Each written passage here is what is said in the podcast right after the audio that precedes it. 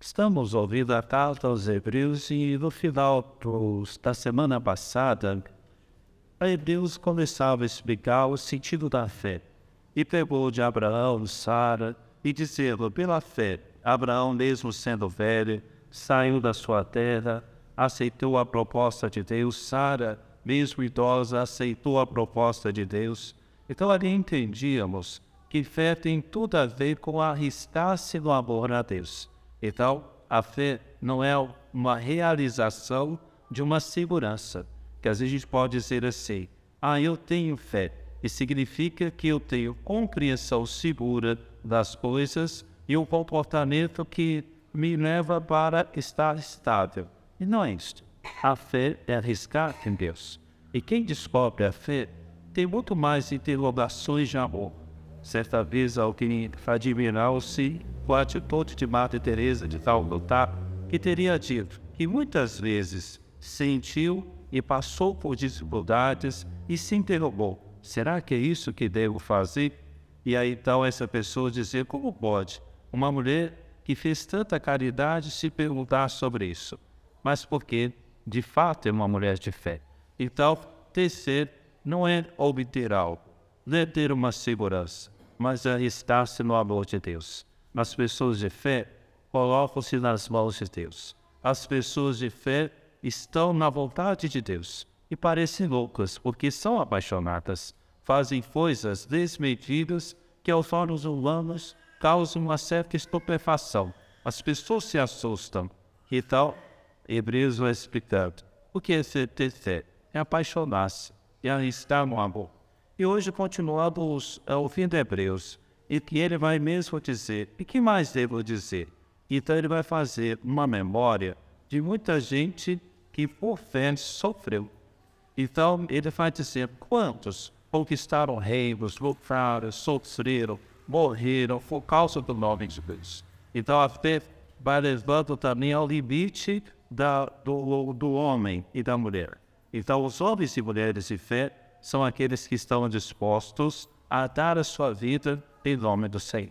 Então, assim, quando olhamos para esses nossos irmãos mais velhos na fé, nós devemos pensar: quantos antes de nós doaram suas vidas, seu sangue se derramara para que nós aqui hoje tivéssemos? E assim, a carta aos Hebreus explica para nós esse sentido bonito da fé. Mártires, pessoas que fizeram grandes coisas, em nome do Senhor. Não a nós, Senhor, não a nossa glória, mas o teu nome seja dado toda a glória. Mas é interessante que a carta aos Hebreus vai terminando o trecho de hoje explicando assim: entenda, eles fizeram tudo isto sem alcançar a plenitude da fé que é Cristo. Então, nós podemos dizer que, de fato, aqueles que no Antigo Testamento foram fiéis a Deus não alcançaram a plenitude da fé porque por Cristo ele é a plenitude da fé, ele é pelas portas do paraíso. Se esses homens e mulheres realizaram tão grandes coisas sem ter conhecido a Cristo, para nós então uma interrogação muito grande. E nós? Onde está o nosso derramar o sangue? Quantas e quantas vezes nos acomodamos nos nossos pecados e os tornamos normais? É normal pecar, é normal viver assim, é normal viver típico, é normal viver sem grandes amores apaixonados. E aí a gente esquece. Nós, por Cristo, estamos aqui. Nós conhecemos a plenitude da fé. E Cristo se tornou para nós um modelo de paixão, de amor, de doação. Então, mais do que nunca, nós temos que pensar assim: somos homens e mulheres de fé. Tudo isso que realizaram antes de nós deve ser realizado por nós com maior graça e amor, porque o Senhor, Ele revelou para nós, por Cristo, a plenitude do céu. Senhor, aumenta a nossa fé.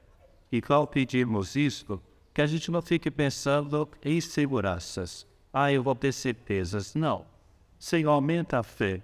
Ou seja, me faça amar de forma apaixonada, arriscar pelo mundo, arriscar pelos meus irmãos, fazer tudo para que as pessoas cheguem aos céus. O Santo Evangelho, o Evangelho de hoje, encontra de forma muito pormenorizada a situação desse Jerusalém. Ou seja, esse homem que vivia já numa região e que sofria muito atentado pelo demônio, possuído pelo demônio. Aliás, muito sofrimento, vivia acorrentado, tinha sofria, caminhava por regiões tristes, apedrejado e criava sofrimento dos outros. Quantas, quanta tristeza nesse homem e na vida dele. De fato, um suplício, um sofrimento intenso que ele estava passando.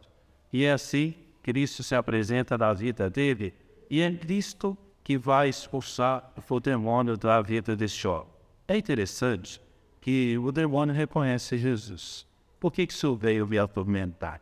O demônio, entre aspas, que faz para fazer coisas erradas.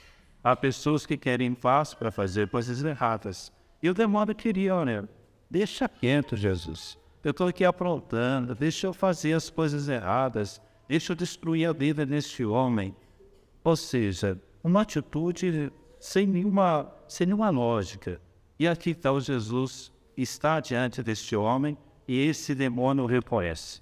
Atenção, o demônio sabe quem é Jesus. O demônio, já expliquei para você, sabe Bíblia, quando ele discute nas tentações, como diz a Sagrada Escritura, o demônio sabe teologia, sabe catequese, mas não obedece nem a Deus. Para nós sempre aquela interrogação. Se o demônio que odeia a Deus sabe catequese e Bíblia, e nós? E às vezes nós católicos somos até piores, né? Nós nos abraçamos a uma ignorância. Ah, não sei mesmo, nós católicos, cuidado com isso. O demônio sabe Bíblia.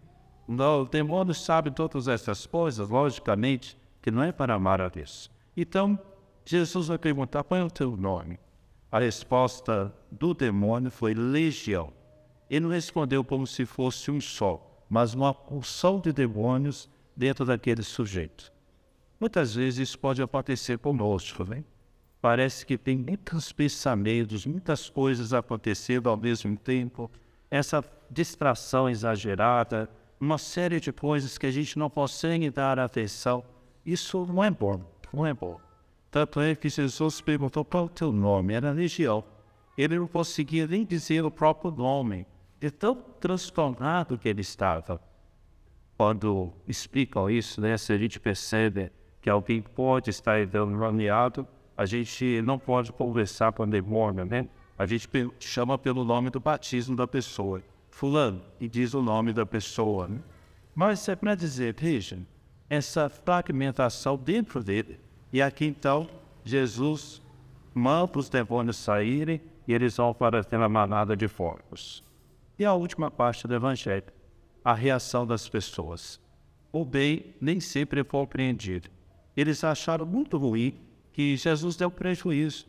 Ele deu um grande prejuízo porque o demônio ao sair entrou naquela mandada de porcos e ele se atiraram do precipício.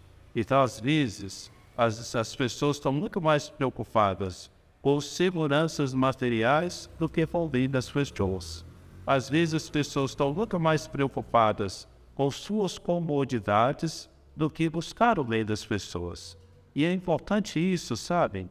Em nossas famílias pode acontecer de pessoas estarem sofrendo com questões psíquicas, materiais, e às vezes a gente quer ter paz, entre aspas tocar a vida, continuar trabalhando, ganhando dinheiro, mas sem cuidar das pessoas. Então Jesus vai nos provocar também isso.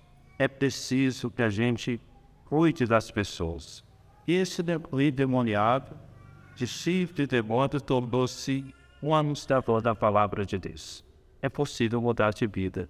Se de um homem foi tirado uma porção de demônios e ele se tornou aquele que é anunciado como Jesus disse, fica aí, vai para casa e fala de mim.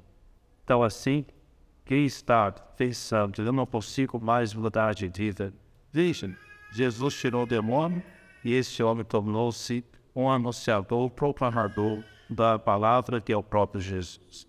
Filhos e filhas, damos graças hoje, graças a Deus, por estarmos celebrando esses dois anos da paróquia em Cristo Redentor.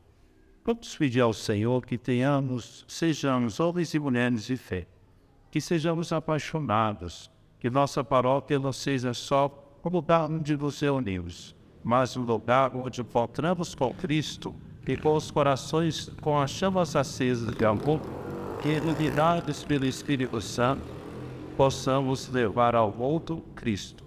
E como Cristo agiu pelo mundo, fazendo bem, fazendo com que as pessoas reencontrassem o sentido da paz, também nós sejamos o sinal de Cristo que faça pelo mundo fazendo bem.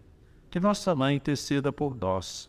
Vamos muito dar graças a Deus por todo o bem que Ele nos concedeu. É, termino dizendo, né, temos que agradecer muito aos padres eleitoristas pelas quatro comunidades que conduziram durante anos, formaram não só o patrimônio, mas as pessoas. Também a catedral, os padres que lá sustentaram e, e acompanharam a comunidade de Santa Luzia. Nós temos muito que agradecer e continuarmos a nossa caminhada, para que depois de nós muitos possam agradecer por nós e rezar por nós que um dia por aqui caminhamos.